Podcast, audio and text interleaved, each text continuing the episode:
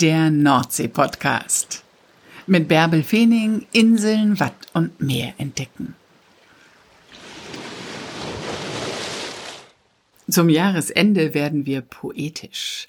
Ich habe mich mit Mona Harry unterhalten. Das ist eine erfolgreiche norddeutsche Poetry Slammerin, die stand 2015 im Finale der deutschsprachigen Poetry Slam Meisterschaften und sie liebt den Norden über alles und hat das vor einiger Zeit in einem wunderbaren Liebesgedicht an den Norden kundgetan.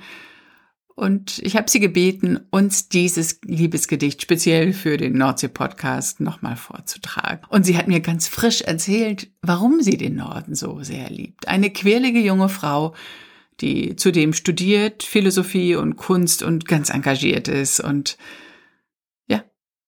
Spaß daran hat, von ihrer Liebe zum Norden zu erzählen. Also freut euch auf Mona Harry und auf mehrere Gedichte. Sie hat im Laufe des Gesprächs immer noch wieder eins rausgeholt. Moin Mona, wann warst du denn zuletzt am Meer? Moin, oh, das ist eine gute Frage. Ähm, vor anderthalb, vor zwei Wochen. Doch, ja, exakt vor zwei Wochen wenn ich darüber nachdenke. Oder waren es drei? Vor exakt drei Wochen.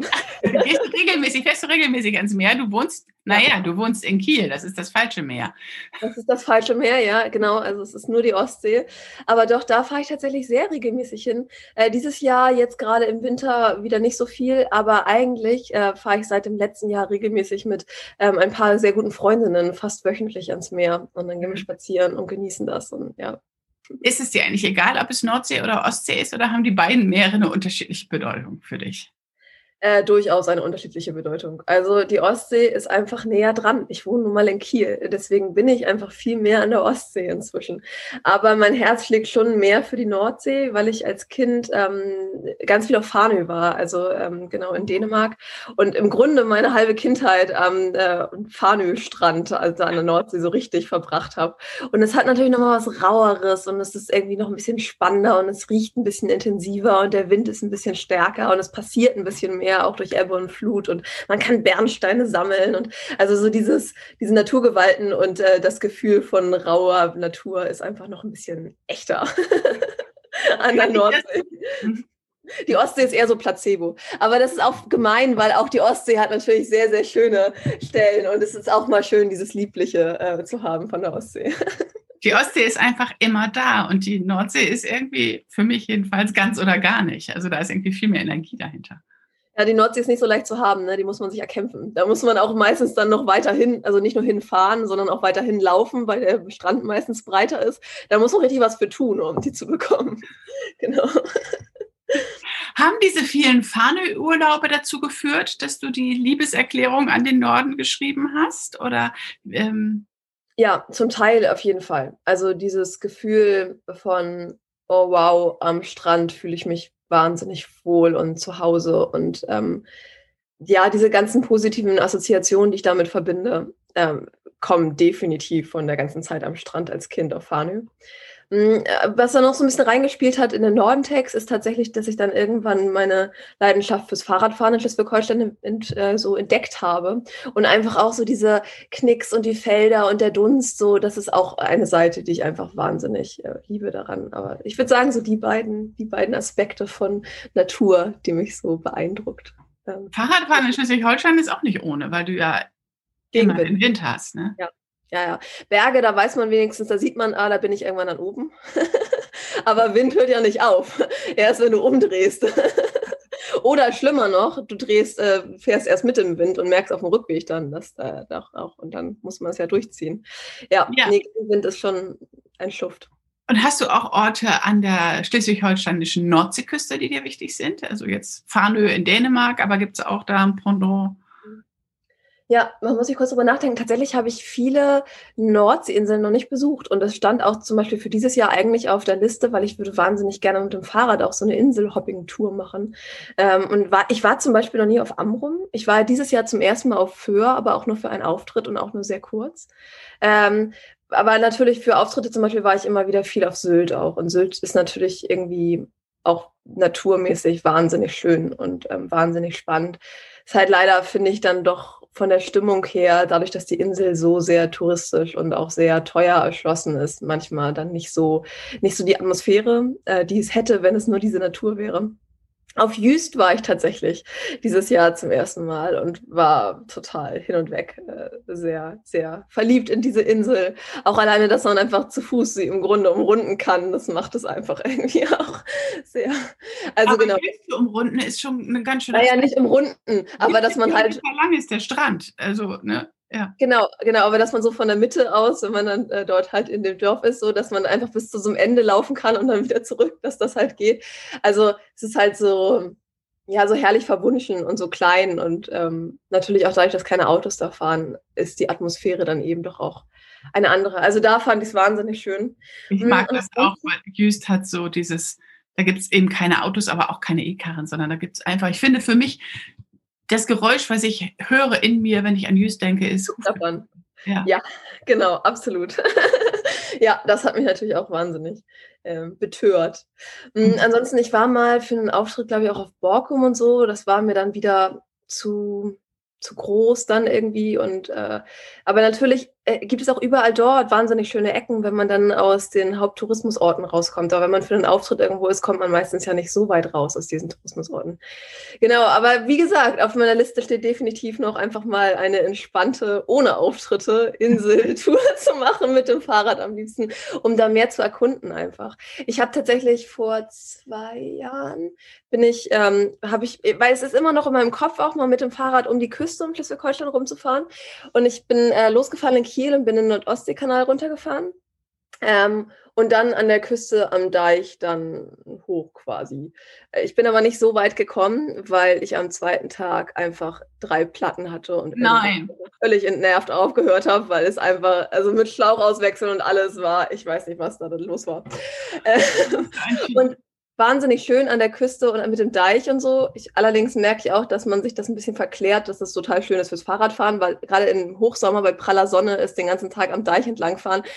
Die Luft steht oder es gibt starken Gegenwind hinterm Deich und du bist nur in der prallen Sonne ohne jeden Schatten und es sieht auch irgendwie den ganzen Tag gleich aus. Also man fährt dann mit dem Fahrrad ja auch nicht auf dem Deich, sondern hinterm Deich. Also man sieht dann halt diesen Deich mit Gras bewachsen und daneben halt Felder, die den ganzen Tag gleich aussehen. Das ist auch schön. Aber es ist ähm, ja dann auch irgendwann eintönig. Aber dann bist du ja schon im Norden ganz schön viel unterwegs und äh, auf den Inseln. Du hast gerade von Auftritten erzählt, ne? Und überall trittst du wahrscheinlich mit einem besonderen Gedicht auf, mit Norden, deiner Liebeserklärung an den Norden. Oder häufig taucht die auch mit auf, ja. ja. Magst du uns das auch einmal vortragen? Ja, genau. Ich habe ja eben schon im Vorgespräch gesagt, ich habe den Text jetzt so lange aus gegebenen Corona-Anlässen äh, nicht vorgetragen, dass ich gar nicht weiß, ob ich ihn aus dem Stegreif jetzt sauber hinbekomme. Aber das macht jetzt ja vielleicht den Reiz auch gerade aus. Okay, ich bin gespannt. Ich habe ihn mir zur Vorbereitung des Gesprächs ein paar Mal auf YouTube angehört. Du hast ihn ja unterschiedlich oder oft aufgetragen. Mhm. Und ich bin jedes Mal wieder fasziniert, wie du dir diese Wort- und Satz- und Bildkombination überhaupt merken kannst. Also falls du dich da jetzt verhedderst, ist Okay. Du sagst Norden. Das sei doch dieser Ort langweiliger Landschaft, durchsetzt von hässlichen Städten in ewigem Regen. Nichtssagende Wiesen irgendwo im Nebel gelegen, da sei das Bestreben vergebens, sich nicht im Nass zu ergeben. Da sei man stets von Kälte, von Klemme und Stürmen umgeben. Und ich sag dann, komm, nimm deine Navigationsinstrumente. Stell deinen Blickwinkel neu ein. Deine Kleider sollen fortan aus Seemannsgarn sein. Wirf deine Netzhäute aus, um zwischen den Wellen nach neuen Sichtweisen zu fischen. Noch das Fernglas in die richtige Einstellung bringen, damit deine Augen Lieder zu singen beginnen, stechen wir in Seeschärfe, um den Blick frei zu machen. Denn was ich am Norden so mag, ist schlicht das, was du anklagst, im anderen Blickwinkel betrachtet. Denn ich mag dieses Herbe, das Graue, das salzige Raue, das Wasser, den Nebel, den prasselnden Regen, die wogenden Meere, die drohenden Gebärden des Wetters, wenn Wolkenturmhöhen den Himmel beschatten, mag das Gefühl, mich von Sturmböen beuteln zu lassen, mag die Kühe und Deiche mit Schafen aus Watte, die Dünen, die Weite der schlafenden Watten, mag die Weite der Felder und den endlosen Blick, wo Himmel nur eine Handbreit überm wandelnden Horizont liegt, ich mag die Unwetterschlachten. Und auch wenn endlich wieder der Himmel aufreißt, ja, wir mögen Kontraste, selbst unsere Kühe sind schwarz-weiß. Wir haben Jollen und Kudder und Ebbe und Flut, haben Schollen und Krabben und Hafengeruch und die Kräne und Möwen in windiger Luft am Ufer sitzen, bis das Fernweh mich ruft.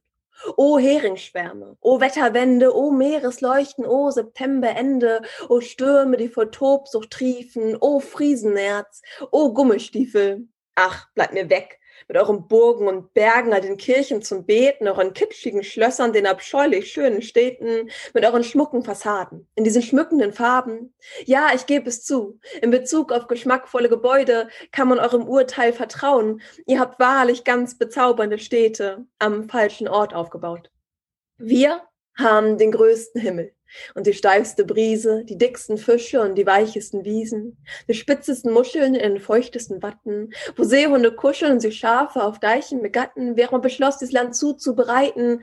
Dieser Koch war so verliebt, sogar die Luft ist versalzen. Ihr wandert auf Hügeln, manche Felswand entlang, wir reiten Wanderdünen Richtung Sonnenuntergang, haben es einfach nicht nötig, übers Wetter zu meckern, und das Stroh eure Köpfe haben wir auf den Dächern, aus eurem Holz vor den Hütten haben wir Schiffe gebaut, sitzen auf Sandbänken, bis der Morgen längst graut, immer dran denken, dass Wind auch bloß Himmel ist, der sich Hautkontakt traut. Ja, ich mag diese Schroffe, das Raue, das Land und die Menschen. Das offene Blaue, den Strand an den Grenzen, sind die Enden Wassers. Mag die Kühe und Deiche mit Schafen aus Watte, die Dünen, die Weite der schlafenden Watten. Mag die Weite der Felder und den endlosen Blick, wo Himmel nur eine Handbreit überm wandelnden Horizont liegt. Und egal, wie oft es mich auf Reisen und in weit entfernt gelegene Gegenden zieht, eine steife Brise trägt mein Herz stetig zurück.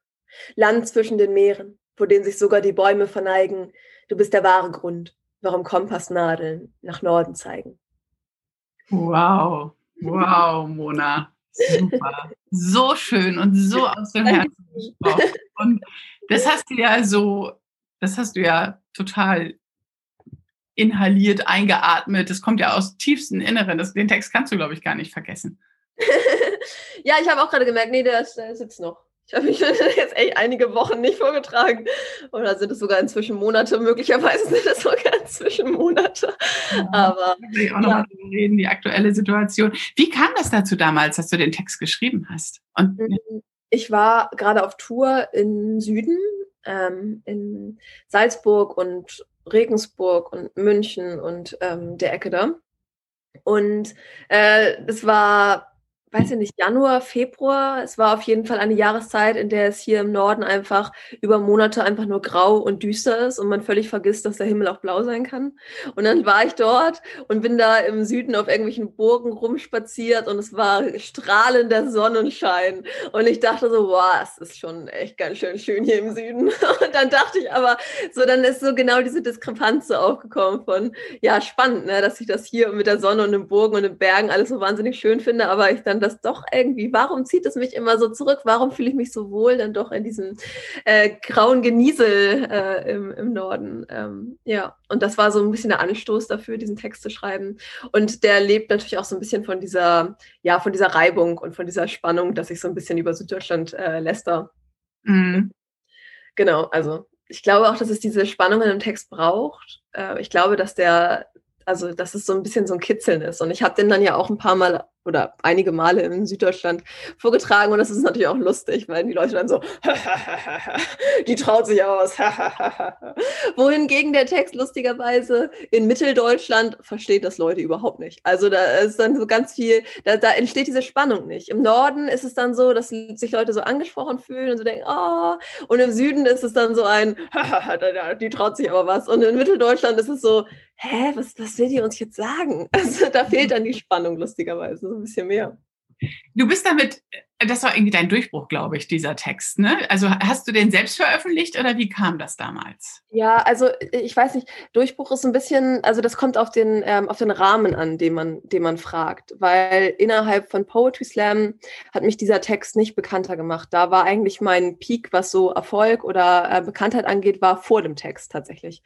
Ähm, genau, weil ich in dem Jahr, als ich den Text auch geschrieben habe, war ich im äh, bei den deutschsprachigen Meisterschaften im Finale und das war so im Grunde so der, der Erfolg im Rahmen von Poetry Slam. Und ich bin auch zu der Zeit und vorher auch, war das so die Zeit, in der ich am meisten rumgetourt bin und am meisten bei Slams aufgetreten bin, überall. Und ähm, genau, also insofern hat der Text, dass der dann über Slam-Szene und VeranstalterInnen aus der Slam-Szene hinaus so Aufmerksamkeit bekommen hat, das kam dann danach. Also es ist, es kommt darauf an, welchen Rahmen von Erfolg man quasi oder welchen Rahmen man, was so Bekanntheit und so äh, betrifft, ähm, ansetzt. Aber natürlich, dass mich dann Leute außerhalb von der Slam-Szene gebucht haben für Auftritte bei ihren Veranstaltungen oder so, das kam dann danach durch. Den er, hat dich, er hat dich außerhalb der Slam-Szene genau. gemacht, oder? Ja. ja. Der hat mein Leben schon verändert, aber er ähm, ja, er nimmt nicht mein ganzes Leben ein. So vielleicht. Es gibt halt Mona, die Nordenliebhaberin oder die, die, die mit diesem Text bekannt geworden ist, Mona die Studentin, Mona die, die sich im Kunstbereich engagiert, Mona die Poetry Slammerin und die da ganz viele Erfolge gefeiert hat. Ich glaube, so muss man das irgendwie sehen. Und genau. du bist halt die Schnittmenge, in der alles zusammenkommt. Absolut. Und ich bin auch, also all diese Bereiche greifen so herrlich auch ineinander. Also ich, ich, ich das schätze ich auch. Ich habe irgendwie durchs Texte schreiben dann für meine Bücher wieder angefangen zu malen, was ich vorher lange Zeit gar nicht gemacht hatte mehr und so. Und dieses, ich mag diese Reibung und dass sich das so mhm. gegenseitig anstupst. Ich will mich da gar nicht so auf eine Sache spezialisieren müssen. So. Ja, glaube ich auch. Ich glaube, man muss einfach seiner Leidenschaft folgen und dann wird sich das schon fügen. Genau. Das mache ich bisher, also das fällt mir relativ leicht im Moment. Ich bin sowieso so begeisterungsfähig, dass ich mich immer mit großer Begeisterung in so Sachen reinwerfen kann. Und ähm, diese, dieser Begeisterung zu folgen, hat mich schon auch also sehr geprägt über die letzten Jahre und ich bin wahnsinnig dankbar dafür, wo ich jetzt damit gelandet bin, so zwischen den ganzen Welten. Was war denn dein größter Auftritt mit dem Liebesgedicht an den Norden? Ähm, ja, also der, der größte, der ähm, prestigeträchtigste vielleicht war definitiv äh, in der NDR Talkshow dann letztes Jahr. Ähm, genau. Und, aber der größte, also was ZuschauerInnen angeht, ja, möglicherweise war es. Ah, doch, naja, ich weiß nicht, ob es die meisten Leute war, aber Anfang des Jahres habe ich ihn in der Elbphilharmonie vorgetragen. also bei einem Poetry Slam in der Elbphilharmonie.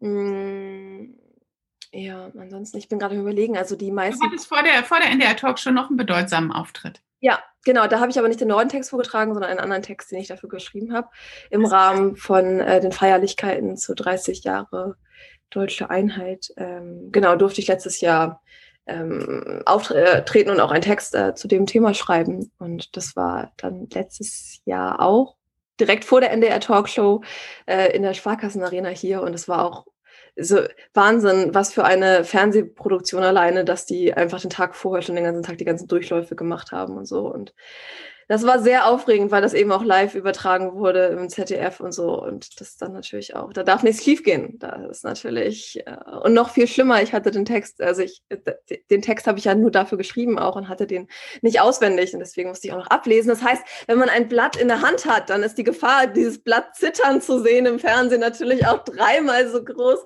Und es war schon sehr, sehr, sehr aufregend. Auch grundsätzlich so den, den, den Slot zu haben nach Angela Merkel auf der Bühne ist auch so Ach, welche, welche Stresspunkte denn noch, bitte? Und war das auch ein Text, der sich auf Norddeutschland bezog oder was war das für ein Text? Oh. Nee, das war tatsächlich ein Text ähm, über äh, Wiedervereinigung. Ja. Ja, schön, klasse. Du hast auch ein Buch geschrieben, Norden und andere Richtungen. Hast du da ein ganzes Buch deiner Liebe zu Norddeutschland gewidmet? Nee, im Grunde ist es eine Textsammlung mit Bühnentexten, die mir sehr, sehr am Herzen liegen und ein bisschen Norden und ein bisschen Bilder. Ähm, das ist ich habe das Buch bestellt, aber es ist nicht rechtzeitig angekommen. also ich hätte es mir gerne vorher angeguckt. ja. Also es ist ja. bei einer Woche oder seit zehn Tagen oder so, aber ist egal. Ja, wie gesagt, irgendwie durch diese Bücher habe ich auch angefangen, dann irgendwann wieder zu malen und zu zeichnen. Das ist es ist so schön, auch da wieder so ein bisschen hingefunden zu haben und das bereitet mir einfach auch wahnsinnig große Freude. Ja, es sind, äh, ist eine Textsammlung, ähm, da sind durchaus immer ein bisschen, ein bisschen Norden-Sachen drin, aber auch immer wieder andere Sachen. Also wie, wie auch mein Leben ist im Grunde. Ja, es gibt da diese Seite mit, mit Norden, es gibt mhm. da aber auch noch diese ganzen anderen Seiten und irgendwie spielt das alles so schön ineinander. Und genau, ich habe dann noch ein weiteres Buch ein äh, Jahr später weitere Textsammlung gemacht. Dann ein bisschen mehr zu Hamburg. Ja, Hamburg und andere Gelegenheiten. genau, das ist das andere Buch. Ähm, und, und auch da wieder, also da habe ich dann auch mehr so kürzere Sachen und sowas auch mal mit drin. Ähm, genau, aber ein bisschen Wind und, und Sturm und so ist überall mal thematisch durchaus mit drin. Ich habe im Netz noch so eine schöne Ode an die Fischbrötchen von dir gefunden. Magst du sie zum Abschluss vielleicht nochmal vortragen? Da ist ja. ein falsches Wort drin, das Wort Ostsee. Ich habe es gerade schon geändert. Ich habe es in Nordsee geändert. Nein, grad. echt? also die Sache ist, die, also ich mache ja meine Texte meistens auswendig ähm, und ich kann diesen Text nicht auswendig. Das heißt, ich werde ihn ablesen. Ich mache meine Texte aber häufig deswegen auswendig, weil ich sehr schlecht im Ablesen bin. Und ich habe diesen Text jetzt natürlich auch einfach seit Monaten auch nicht gelesen. Das heißt, ich werde jetzt versuchen, ihn vorzulesen. Aber vielleicht werde ich gelegentlich mal neu ansetzen. Ich gerne Fischbrötchen. Ja, ich esse tatsächlich gerne Fischbrötchen. Also ich bin Pesketarierin. also ich esse kein Fleisch, aber gelegentlich Fisch. Und ich esse gerne Fischbrötchen. Am Nordseeküstenstrand zwischen Hafen und Sand, da liegen Herzmuscheln zuhauf und im Blick auf das Wasser ist das Fernweh zu Haus wo man Moin sagt und damit so gut wie alles sagen kann, zwischen Strandgut und Tang, dort, wo sich der Wind wie ein Aal durch die Landschaften windet und sich Seebrücken mit dem Meer verbinden, wo die diesige Ferne im Nebel verschwimmt, wo es nicht langweilig wird, dank genug frischem Wind, kommt die Küste in Sicht und zwischen Hafen und Gischt wird hier Fisch aufgetischt. Anderswo isst man Currywurst, Burger oder Weißwurz mit Brezen. Hier gibt's Fischbrötchen und die schmecken am besten beim an der See stehen. Und kommen Besucher zum Hafen, gilt der erste Gang dem gemeinsamen Schmausen am Fischbrötchenstand. Woraus Fischbrötchen bestehen, da muss man nicht lange raten. Man nehme Fisch und ein Brötchen, et voilà, ein Fischbrötchen, am liebsten direkt hier im Hafen. Ob Matjes, ob Lachs oder Makrele, ob Sprotten, ob Krabben oder ob Hering, ob Backfisch oder Fischfrikadellen, Fischbrötchen kann man ganz verschieden bestellen. Ob mit Firlefanz oder Gedöns aufgetischt. Hauptsache knackiges Brötchen und frischer Fisch. Am liebsten vom Fischer aus der Umgebung gefischt, vom Kutter zum Hafen und dann direkt auf den Tisch. Und dafür kommen die Leute von nah und von fern, von Nord und von Süd, und sie kommen sehr gern, um Fischbrötchen zu kosten und die Winde zu spüren, um fröhlich beschwingt am Strand zu spazieren. Und wo Fischbrötchenbuden am Meeressaum stehen, da lohnt es sich sehr, dem Horizont rauszusehen. Fischbrötchen schmecken am besten mit Wind um die Nasen. Bei Seeluft entsteht Lust auf die Stimmung am Hafen, nach Sandburgen bauen und ausgiebigen Baden mit Salz auf der Haut und an Weltfischbrötchen Fischbrötchen tragen. Super. Kann sofort losfahren und mir ein Fischbrötchen holen. Ja, genau. Mona, super. Danke, dass du uns auch mit deinen Gedichten mit ans Meer genommen hast. Ja, sehr gerne. Schön, wie du das alles in Worte fasst, was wir fühlen. Also, das ist echt eine ganz große Gabe. Oh, ich hätte tatsächlich noch einen, einen Text zu Norden, wenn ähm, du willst, ja, auch ja. ganz kurzen. Ich muss ihn kurz raussuchen. Okay, ich habe den Text rausgesucht. Bist ja, du bereit? Ich bin bereit. Ich bin gespannt. Dir sitzt da was auf der Schulter, was da eben noch nicht war. Da verdreht dir was den Kopf und verstrubbelt dir dein Haar. Da zerrt etwas an dir wie ein wetterndes Kind, unser steter Begleiter. Sein Name ist Wind.